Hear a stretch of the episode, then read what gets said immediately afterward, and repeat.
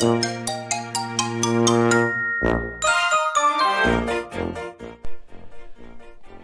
はり本物は色あせていなかった。はいどうも青森の兄改め青森の兄です。お兄ちゃんだよえー、いきなり、えー、何を言ってるのか分からず、えー、びっくりされてると思いますが、えずっとですねふと気づきまして、えプロレス大好きなんですけども、格闘技というか、えー、プロレスが大好きな少年時代を過ごしてき、えー、まして、そのその話が全然ないなということで、えー、ちょっとプロレスについて一人ずつっていう感じでもないんですけどね、ワンシーンというか、えー、語っていきたいと思いますけども、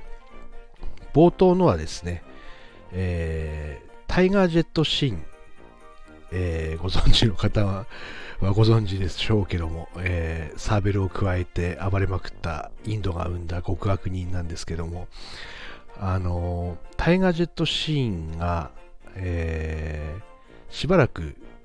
日本を離れて、ハッスルっていうのが、あの一時、宝総統とか、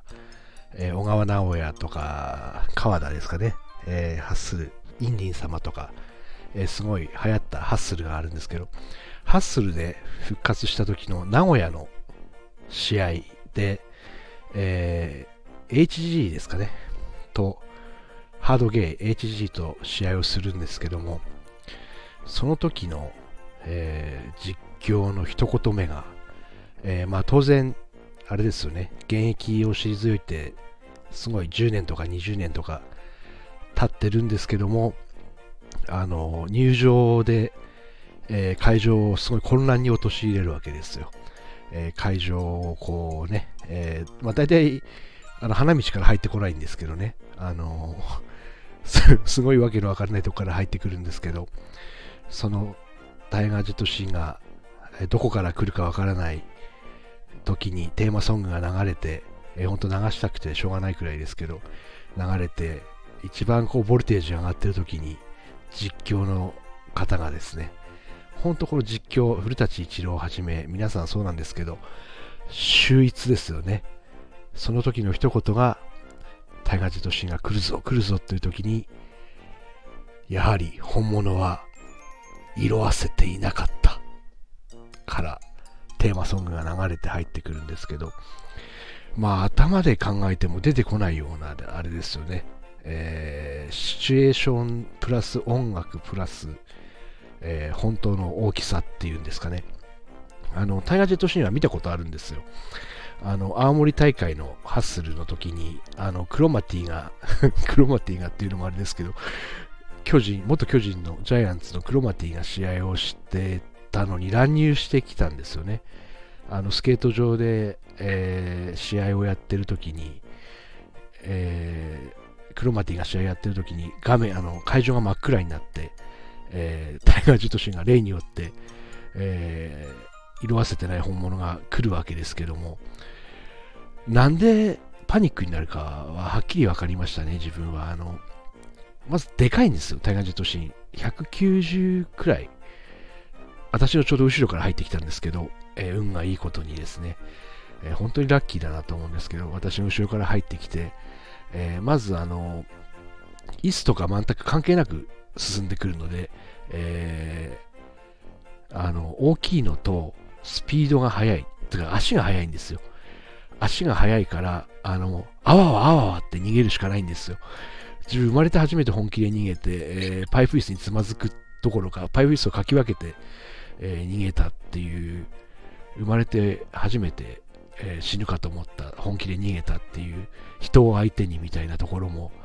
あって、まあもちろんこうね、えー、本当にこうサーベルで叩かれたりもするわけではないんですけども、えー、存在感ですよね。あの大きさと速さと、えー、威圧感というか存在感は半端なかったですよね。やっぱこう、合わないと、わからないことっていうのはあるんですけど、テレビで見てても伝わる分は伝わるんですけど、あれをこうね、えー、タイガー・ジェット・シーンがあリングを離れる今ほとんど出てない、息子が出てるのかな、えー、離れる前に見れてよかったなと心から思います。やっぱりこうね、生で見ることの大切さっていうのも音楽、プロレスともあると思うんですけど、今年かな、なんか夢グループ、今話題の夢グループのお二人、社長とあの演歌歌手の方のお二人が青森にいらしてですね、イベントに参加されてたんですけど、見た方はやっぱり言いますもんね。感想が変わってるっていうか、いやー、社長大きいよとか、180センチくらいあったよって聞くと、あ、そうなんだって、なんかこうね、あの、こっちもほっこりするような、えー、生情報っていうのは、やっぱりこう、生で見ないとわからない部分もあるなっていうところがあります。えー、今日はですね、えー、タイガージェットシーンもほとんど語ってないですけど、えー、なんかピロリンも入ったということで、えー、これをもって、えー、プロレス第1回タイガージェットシーンについての回ということに、えしたいと思います。やっぱりあのグレーテスト18クラブっていうのがありまして、え偉大な 直訳ですけど、偉大な18人のあのグレートなあレスラー18人っていう中に、えタイガージェットシーンも入っておりまして、そこに選ばれるだけのやはりエネルギーがあります。あのー、最後にちょっとファイアプロレスリングのタイガージェットシーンの話だけ付け加えると、あのー、コブラクローっていう技っていうか首を絞めるんですけど、それがいいのか悪いのかは別として、あのコブラクローの技ばっかり使って火を吹いて、ゲームの中ではすごい嫌われてしまうタイガージェットシーンっていうのがいて、あのあまりこうね、あの、ファイアプロレスリングっていうゲーム大好きな人いっぱいいたと思うんですけど、タイガージェットシーン使いっていう人はあまりいなかったんですけど、お笑いで結構、金的蹴りをしたり、えー、火吹いて、コブラクローをしつこくやったりするので、笑わせて、えー、ネタに使う人は結構いたんじゃないかなと思います。えー、今日は第1回プロレスタイガージェットシーンのお話でした。ありがとうございました。